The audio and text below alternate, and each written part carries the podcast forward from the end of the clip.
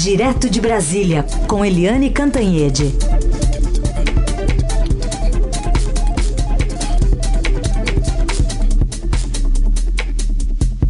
Oi, Eliane, bom dia.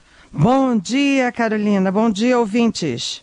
Começar falando então sobre essa distância de 18 pontos que separa então Bolsonaro e Haddad, segundo a última pesquisa Ibope, que também traz uma taxa de rejeição do petista ultrapassando ali os, a taxa dos 40, chegando a 47%, Eliane. Pois é, é, essa pesquisa do Ibope vai consolidando aí o favoritismo do uh, Jair Bolsonaro, candidato do PSL. A diferença de, do, entre os dois uh, nas urnas do primeiro turno foi de 17 pontos. Uh, depois estava 16 pontos na última pesquisa e agora sobe para 19 pontos. Já são mais de 19 milhões de votos de diferença entre o Bolsonaro e o Fernando Haddad. E a pesquisa vai mostrando também que uh, a rejeição do Haddad, né, houve uma, uma inversão dos índices de rejeição entre os dois candidatos e o, o espaço de crescimento do Haddad vai ficando muito estreito. O Haddad, além de estar tá muito atrás, 19 milhões de votos, ele também vai tendo dificuldades de tirar votos, de conseguir, é, enfim, horizonte de tirar votos, porque a rejeição do Haddad agora é de 47%, quase 50% da população do eleitorado brasileiro diz que não votam no PT de jeito nenhum. É aí o reflexo do antipetismo que tem sido muito é, explorado na campanha do uh, Jair Bolsonaro. E, em compensação, a rejeição do Bolsonaro recuou para 35%. A gente lembra que na campanha era o oposto. Né? Na campanha, você tinha o Bolsonaro com 44, 46% de rejeição e o Haddad ali com 30, depois foi chegando perto dos 40% da rejeição. Agora inverteu. A rejeição do, Haddad, do, do Bolsonaro no segundo turno está reduzindo.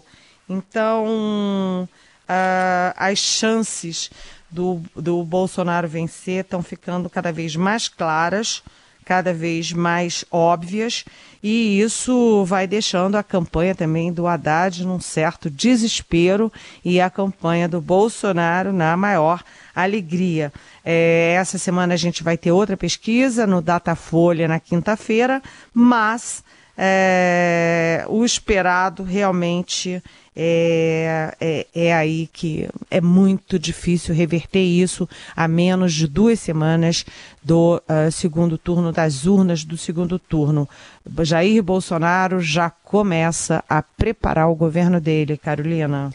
É, Eliane, e outra, outro detalhamento que essa pesquisa traz é um perfil muito consolidado de como Bolsonaro e Haddad é, são vistos. Né? Então, Bolsonaro é visto como representante dos interesses dos ricos, dos bancos, dos agricultores e dos empresários, e Haddad é associado à defesa dos pobres, dos trabalhadores e das mulheres. Aliás, sobre as mulheres, é, também nesse recorte que, que a gente observa, o crescimento do público feminino entre os apoiadores e eleitores de Bolsonaro também é, chama atenção, né? É, é, exatamente. A gente vê claramente desde o início dessa campanha que os, os ricos é que alavancaram a candidatura do Jair Bolsonaro. Desde o início ficou muito claro isso. São aqueles ricos, aquela classe média muito consolidada, com diploma, com escolaridade alta, que foi às ruas em junho de 2013 e foi movida pelas redes sociais. É, essa, esse universo é que é, deflagrou a candidatura Bolsonaro e que transformou o Bolsonaro no grande favorito dessas eleições. Se a gente olha, eu gosto muito daquele, daquele gráfico que tem, não sei se chama gráfico, mas enfim, daquela arte que tem as bolinhas, né?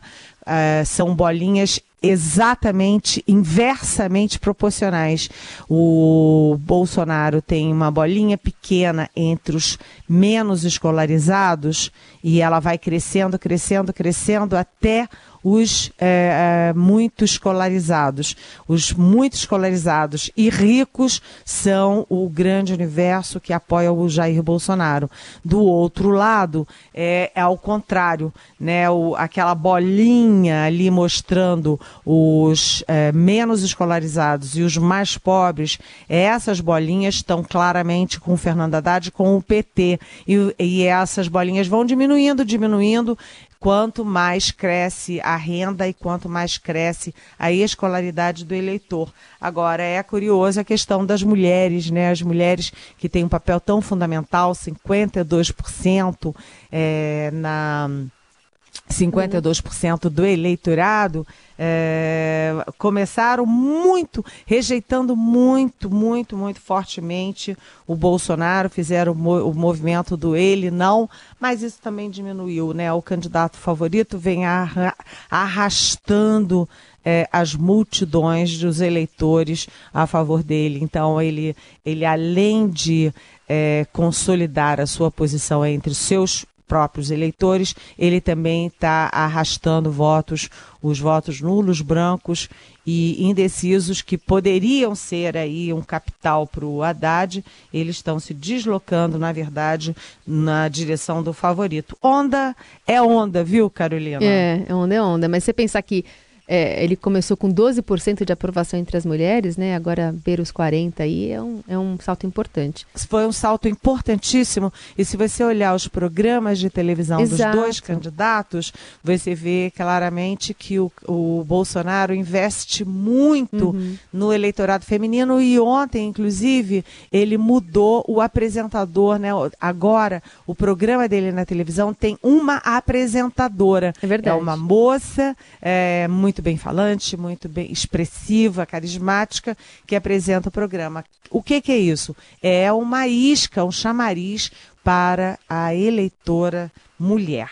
Muito bem observado. Aliás, eu queria falar também sobre a sua coluna de hoje, porque é, até que ponto a eleição de uma chapa integrada por um capitão da reserva e um general pode provocar a volta da politização exacerbada nas Forças Armadas, que desde a redemocratização já assistiram impassíveis né, a dois impeachments sem se desviar do seu papel constitucional, Eliane. Olha, Carolina, eu gosto muito do tema, né, tema defesa, o tema militares, assim como eu gosto muito do tema política externa, diplomacia.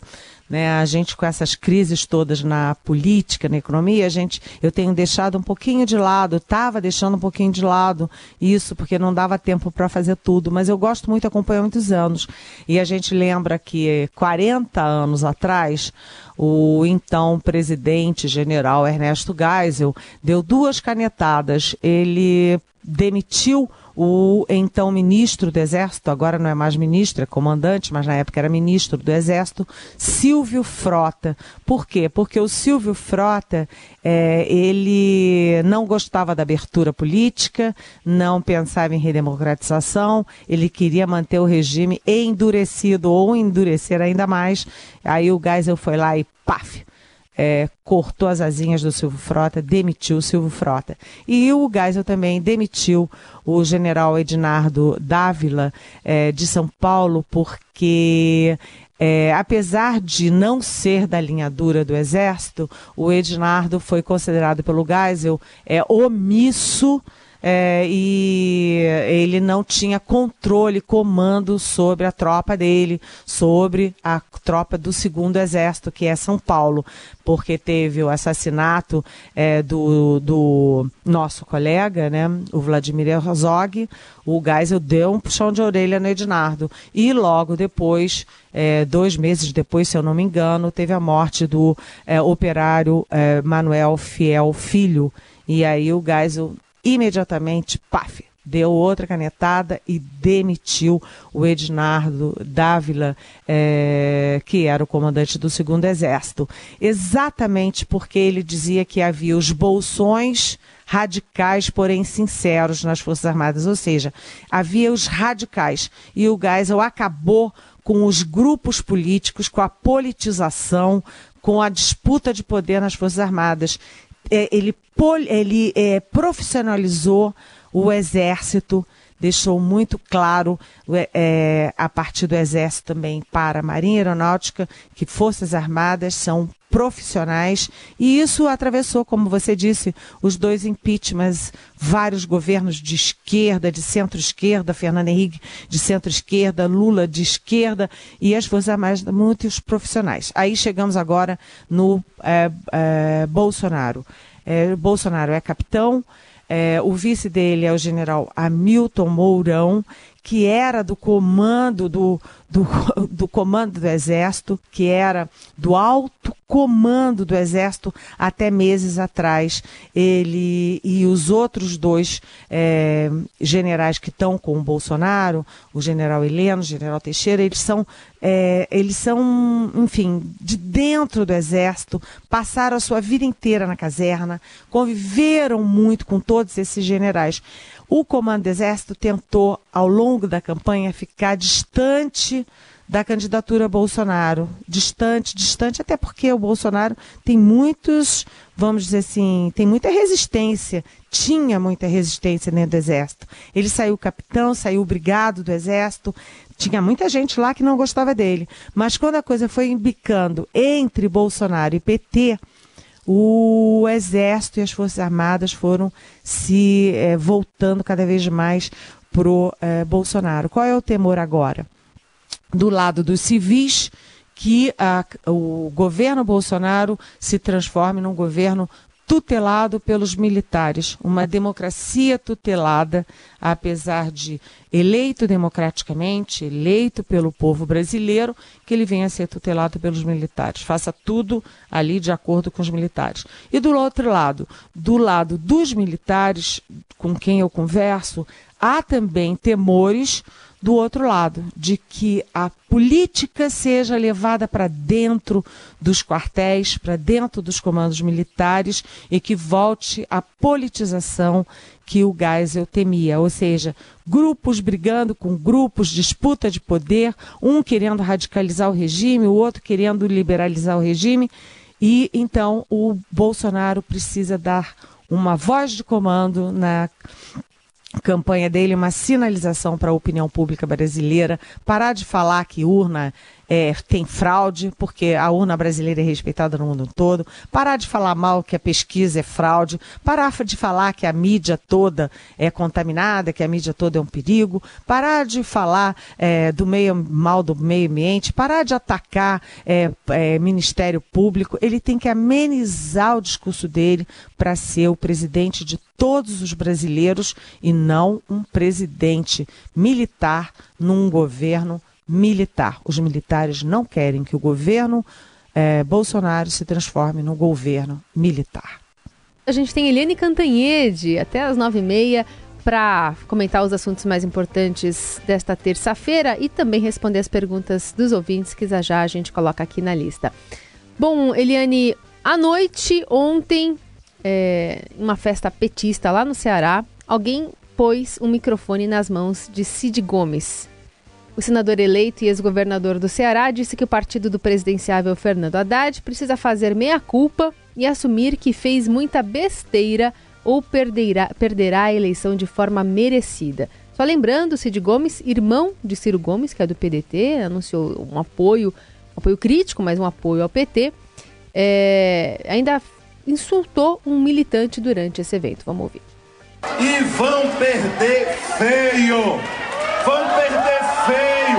Porque fizeram muita besteira! Porque aparelharam as repartições públicas! Porque acharam que era dono de um país e o Brasil não aceita ter dono! Lula Lula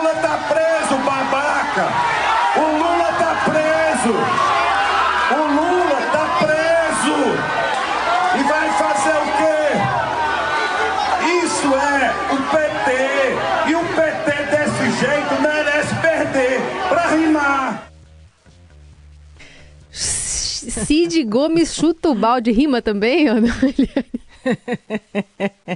Agora, ele diz: Isso é PT! É. E eu grito daqui: Isso é Ciro Gomes! É. Isso é Cid Gomes!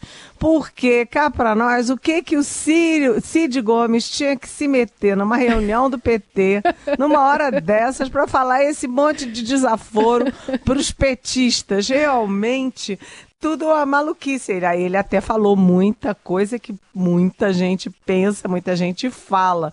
Mas o Cid Gomes ir para lá no meio e chamar o outro de babaca e lembrar que o Lula tá preso. Aí tem o seguinte, né? O Lula tá preso, mas o irmão dele, Ciro Gomes, bem que tentou ir lá, várias vezes tentou ir lá conversar com o com o Lula e tentar ter o apoio do preso lá em Curitiba, né? E aí o, o preso que não é bobo, que é muito do esperto, até por isso está preso, é, tirou uh, o tapete do Ciro Gomes e não apenas não deixou o PT apoiá-lo, como também é, evitou, fez todas as manobras para tirar o PSB do apoio ao Ciro Gomes. Ou seja, tem uma mágoa ali é, e, e, é muito interessante, né? Porque é uma história em que ninguém tem razão. O PT não tem razão porque realmente não fez autocrítica nenhuma e hoje, é, com o, o antipetismo galopante na sociedade brasileira, o Cid Gomes tem razão de que o, o PT é um dos fatores importantes que está elegendo o Bolsonaro. Ou seja, o PT se transformou num grande eleitor do Bolsonaro. Agora, do outro lado, o Cid Gomes realmente não tinha que se meter lá, porque é uma provocação, uma provocação inútil, numa hora de grande dificuldade para o partido, e partido que está perdendo é, tem que ser respeitado, né? Aquele negócio. É, se tivesse ganhando, fazia sentido, mas ninguém vai lá no quem está ganhando para fazer esse tipo de cena. Agora, eu lembro também que é, o PT ficou com uma candidatura, o Fernando Haddad ficou com uma candidatura muito isolada. Ficou uma ilha ali com uns partidos pequenos e de extrema esquerda, além do PT e do PCdoB, o quem ficou com Haddad no segundo turno? Ficou o PCB, velho PCB, o PSOL, que é muito pequenininho, né, uma parte do, do PSB, porque o PSB deu aquele a, apoio mais liberando é, Distrito Federal e liberando São Paulo, onde é, é, gente do PSB concorre ao, segundo, ao governo no segundo turno, ou seja, o PT ficou isolado nessa eleição. E quando eles queriam tudo do Ciro Gomes, queriam tudo do PDT, porque o Ciro teve 12% é, por cento dos votos, é bastante voto, poderia fazer uma diferença aí no confronto Haddad-Bolsonaro. O Ciro simplesmente pegou um avião e viajou com a família. E agora eles, eles do PT ficaram alardeando que o Joaquim Barbosa, ex-presidente do Supremo Tribunal Federal no mensalão, ia apoiar o Haddad e ficou se esperando, se esperando, se esperando, mas aparentemente Joaquim Barbosa não vai dar apoio nenhum. É, então, o, a candidatura Haddad está ficando muito isolada uma ilha nessa multidão de votos do Jair Bolsonaro. Liane, queria falar contigo sobre um destaque aqui da coluna do Estadão, sobre um grupo de juristas que está finalizando um manifesto de apoio ao candidato Jair Bolsonaro. O texto critica o PT, a quem acusa de ter instalado no país um projeto de poder em detrimento do povo. O candidato do PT, Fernando Haddad, também recebeu apoio de alguns advogados e aí agora está esse fla-flu de juristas também. É, na prática, para que, que serve?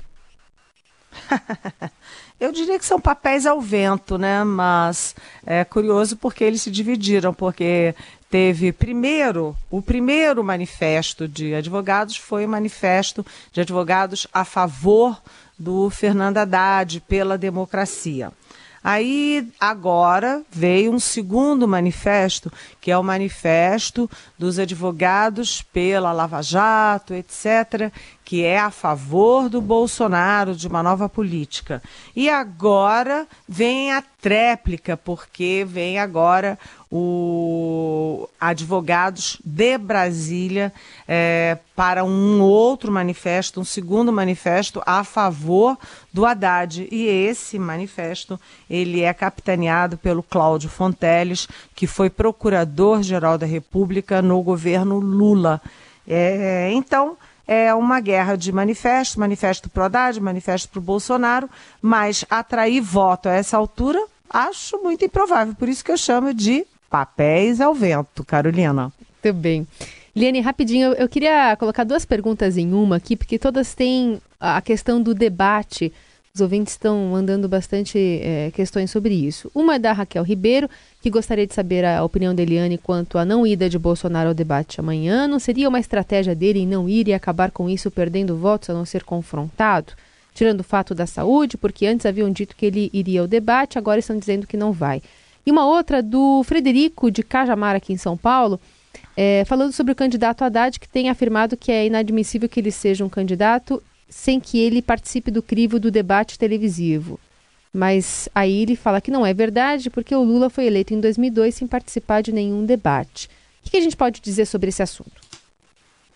Oi, Raquel. Oi, Frederico. Muito bem-vindos.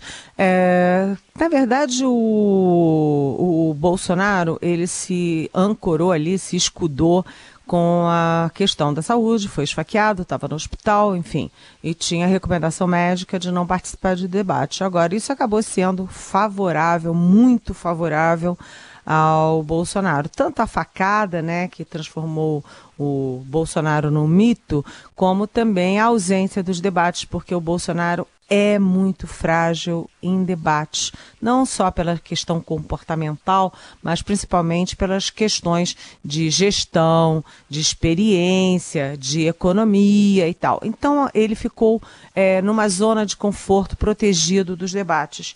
E essa reta final aqui de confronto homem a homem, é, pensa bem, quem está na frente, quem está na dianteira, vai no debate para quê? Para ganhar voto não vai né? Mas corre o risco de perder.